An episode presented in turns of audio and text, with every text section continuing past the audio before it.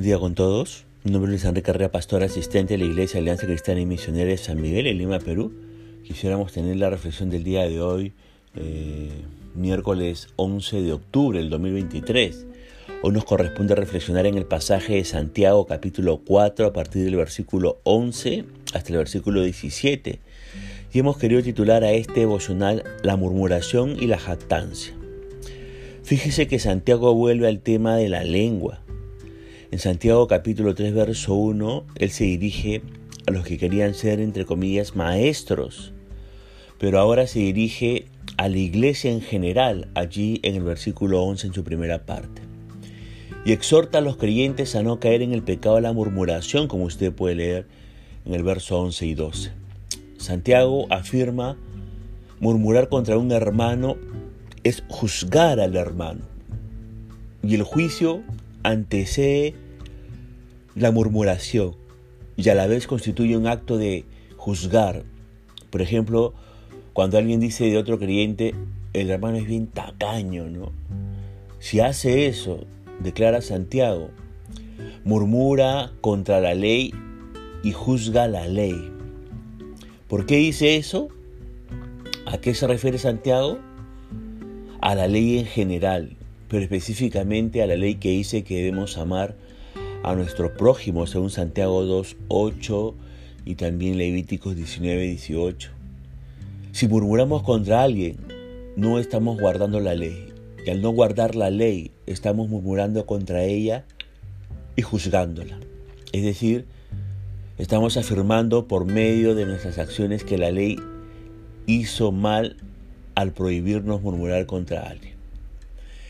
Y Dios nos dio la ley, según el versículo 12, y no somos nadie para juzgar el comportamiento de otra persona, dice también ese mismo versículo.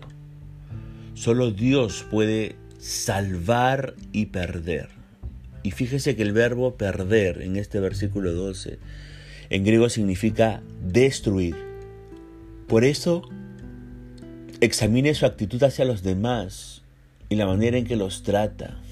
Le pregunto, ¿los edifica o los destruye? Cuando esté a punto de criticar a alguien, deténgase y recuerde a Dios y su ley de amor y diga lo bueno. Decir algo edificante servirá para que deje de fijarse en los defectos de las personas y también lo ayudará a ser obediente a la ley del amor. Luego Santiago toca el tema de la jactancia. Al hacerlo se dirige a los comerciantes, ahí en el versículo 13. El mal uso de la lengua consistía en declarar con cierto orgullo, como usted puede leer en el versículo 16, lo que ellos iban a hacer. ¿Qué dice allí? Hoy y mañana iremos a tal ciudad. Y se atrevían a decir cuánto tiempo iban a quedar, un año, y que el negocio les iba a ir bien, ganaremos, ¿no? Dice allí ese verbo. Pero Santiago les advierte de dos grandes verdades. Primera gran verdad, verso 14, nadie sabe el futuro. Segunda gran verdad, nuestra vida, según ese mismo verso 14, nuestra vida es muy incierta. Ante estas dos grandes realidades, Santiago afirma que debemos decir según el versículo 15, si el Señor quiere. Y el autor sagrado no estaba en contra de hacer planes y programar nuestro trabajo. Es necesario hacer eso. El peligro, según el versículo 16, es la soberbia y la jactancia. Es pensar que yo controlo mi vida. Por eso como creyentes debemos reconocer la soberanía de Dios sobre nuestras vidas y someternos a ella día tras día. Finalmente, el versículo 17 dice, el que sabe hacer lo bueno y no lo hace, comete pecado. Hay muchísimas personas que hoy están pecando y no lo saben. Por lo general pensamos que hacer lo malo es pecado, sin embargo Santiago nos dice que no hacer el bien también es pecado. Y esos dos tipos de pecados se describen como pecados de comisión y pecados de omisión respectivamente. Es pecado mentir, pero, pero, también puede ser pecado saber la verdad y no decirla. Es pecado, por ejemplo, hablar mal de alguien. Pero, pero, también es pecado alejarse de esa persona cuando se sabe que necesita un amigo.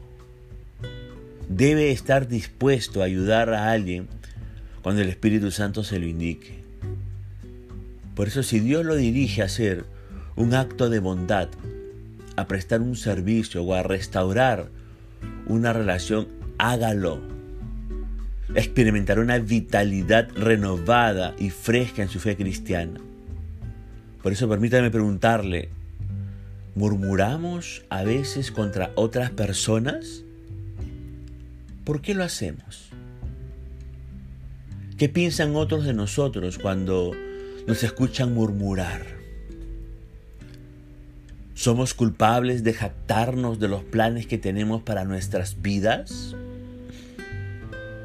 ¿Estamos dispuestos a humillarnos ante Dios y dejar que Él dirija nuestras vidas conforme a su voluntad?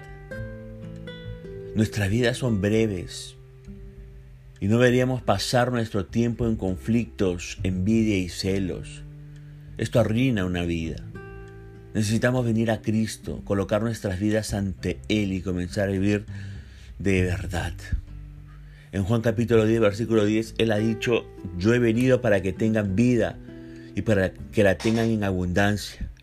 Estimado oyente, Él quiere dar una vida que es una verdadera vida. La pregunta final es, ¿está usted viviendo hoy esa clase de vida que Jesucristo ha prometido? La vida que Jesucristo da nos puede llevar a vivir sin murmuración y sin, jactancia en nuestro caminar diario por este mundo. Punto final para del día de hoy, deseando que la gracia y misericordia de Dios sea sobre su propia vida, como será Dios mediante esta nueva oportunidad y que el Señor le bendiga.